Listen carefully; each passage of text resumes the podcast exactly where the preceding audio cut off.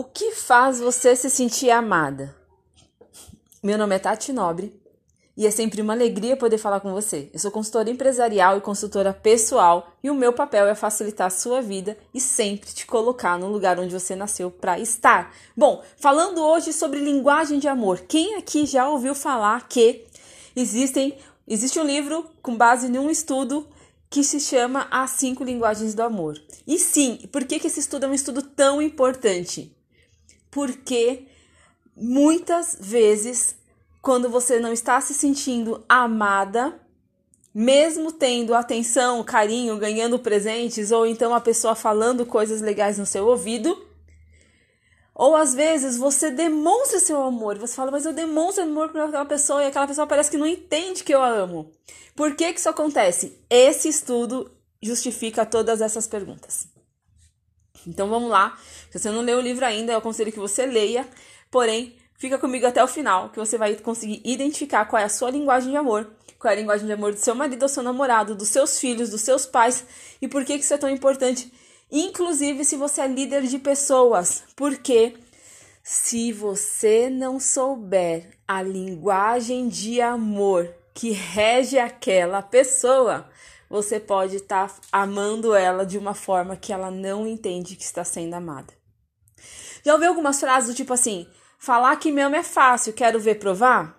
Tem pessoas que o simples fato da pessoa fazer um elogio para ela e falar que a ama, que ela é importante, já é suficiente para que ó, o reservatório dela ali de amor seja completo.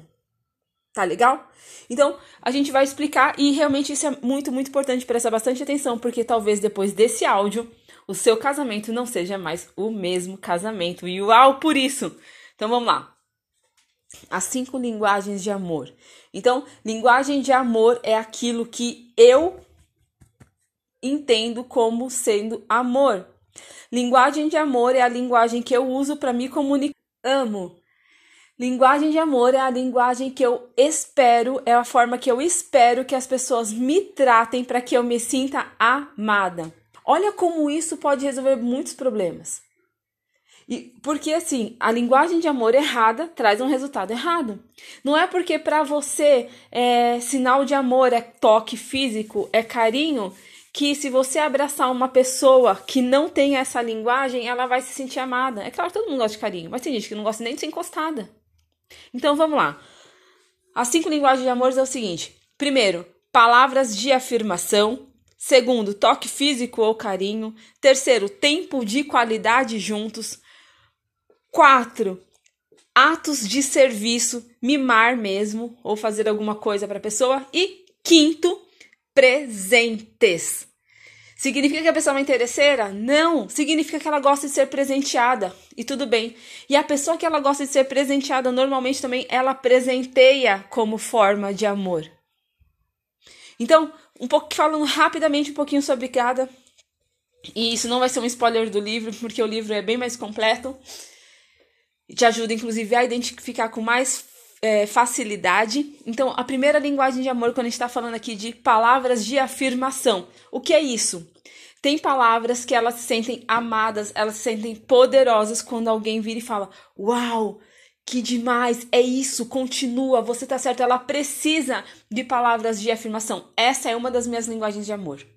Então, é, normalmente quem tem essa linguagem de amor é uma pessoa que ela raramente ela vai ser ofensiva. É uma pessoa que ela raramente vai é, abrir a boca para ofender gratuitamente uma pessoa. Mas em contrapartida, ela é uma pessoa que se, é, se alguém a ofende, consegue ofendê-la de verdade. É claro que isso é tudo uma questão de tratamento. Eu estou muito bem tratada com relação a isso. Quando eu identifiquei que essa era uma das minhas linguagens de amor, eu entendi que o contrário também era verdadeiro. Se essa era a minha linguagem de amor, então é, os ataques com palavras seria algo que me agrediria muito mais do que receber um gelo, por exemplo. Então, eu entendendo isso, eu começo a me preservar um pouco mais. Entende onde mora aí a inteligência emocional? Qual é a linha de raciocínio? Então, eu já eu sei que essa é a minha linguagem de amor. E é isso que eu falo. Então, se você vê eu falando com os meus filhos, se você vê eu falando com meu marido, se você vê eu falando com as minhas amigas, em, em, se você vê eu falando com vocês nos áudios, eu vou sempre estar tá falando algo que acrescente na tua vida. Eu vou estar tá sempre falando algo que demonstre que você é importante, que você é especial, porque essa é uma das minhas linguagens de amor. Em contrapartida, a minha segunda linguagem de amor é o toque físico, o carinho. Porém, porém, não é todo mundo. E por que que isso é interessante você saber? Porque assim, por exemplo, eu sempre tive um cabelão muito comprido. E eu detestava quando as pessoas passavam a mão no meu cabelo. Nossa, mas sua linguagem de amor não é toque físico? É, mas eu não quero que mexa no meu cabelo. Entende? Então, assim, é, eu, eu gosto de estar. Tá, eu cheiro meus filhos, eu cheiro meu marido, eu gosto de estar tá coladinha ali neles. Mas eu não gosto muito de muvuca, de estar tá com muita gente. É, eu gosto, que nem se a gente vai numa festa, agora na pandemia não pode mais, né? Eu gosto de ouvir as pessoas conversando, tudo, mas não precisa ficar tocando em mim. Precisa ficar encostando, fala, mas não pega. Tá legal? A terceira forma de amor aí, então, linguagem de amor é tempo de qualidade. O que é isso? Essa é uma das linguagens de amor do meu marido. A gente não precisa estar tá fazendo nada, a gente não precisa estar tá falando nada. É, o simples fato de estar eu, ele, nossos filhos, nossas cachorras e nosso gato juntos no mesmo sofá assistindo uma TV no domingo é prova de amor gigantesca para ele. Tempo de qualidade. A pessoa virar para você e falar: Eu vou desmarcar tal coisa para te ver. Você, se, você, se essa é a sua linguagem de amor, isso é suficiente para ela se sentir amada, ok? Atos de serviço. A pessoa que tem isso é aquela pessoa que gosta de cozinhar para outras pessoas. Quem tem uma tia assim? É aquela pessoa que gosta de mimar. É aquela pessoa que no local de trabalho ela vai pegar uma água para ela, ela pega uma, ela é sua amiga, ela também pega uma água para você. Tá legal? Em contrapartida, ela é alguém também que espera que as pessoas façam algo por ela. Mas na maioria das vezes, nesse caso, o simples fato de ela estar servindo alguém já, já completa ela tanto se sentir amada quanto ela amar, tá bom? E o último, presentes. A pessoa ela gosta de presentes, tem que estar tá numa caixinha. Então, no ato de servir, quem tem a linguagem de amor servir, o simples fato de alguém fazer um bolo para ela, ela já se sente amada para quem gosta de presentes, esse bolo precisa estar dentro de uma caixinha ou tem que ter um lacinho, tem que ter algo que mostre que ele é um presente. Essa é a linguagem de amor para quem gosta de presente. Tem que estar tá numa embalagem, tem que ter custado alguma coisa. OK? Não existe certo ou errado, tá bom, gente? Não existe uma linguagem de amor que seja mais sublime que a outra ou mais importante que a outra. Eu fiz uma enquete no grupo lá no QG Amadas, e eu perguntei como você se sente amada, e cada uma respondeu de uma forma diferente, mas a essência está dentro de uma dessas cinco vertentes de linguagem de amor. Legal até aqui? Então vamos lá. Qual é a dica importante que eu deixo para você? Primeiro, entenda qual é a sua linguagem de amor. E depois, se você é casada, explique para o seu marido qual é a sua linguagem de amor. Facilita as coisas. A gente tem que facilitar as coisas, não ficar esperando o nosso marido adivinhar do que a gente gosta. Porque às vezes ele está gastando dinheiro comprando presente para você, quando na verdade, se ele simplesmente desmarcar o futebol dele do sábado e colar aí juntinho, você já vai ficar feliz, não vai ficar feliz? Pois é. Tá bom?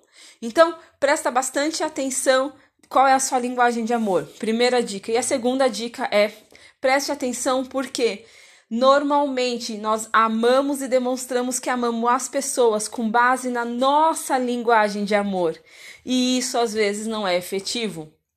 Se a minha filha não tem como linguagem de amor o toque físico, toda vez que eu vou tentar abraçá-la, eu crio uma barreira entre a gente, ao invés dela se sentir mais amada. Porque talvez, no caso dela, a linguagem de amor também seja tempo de qualidade, ou seja, presentes. E eu não tô dando presente para ela.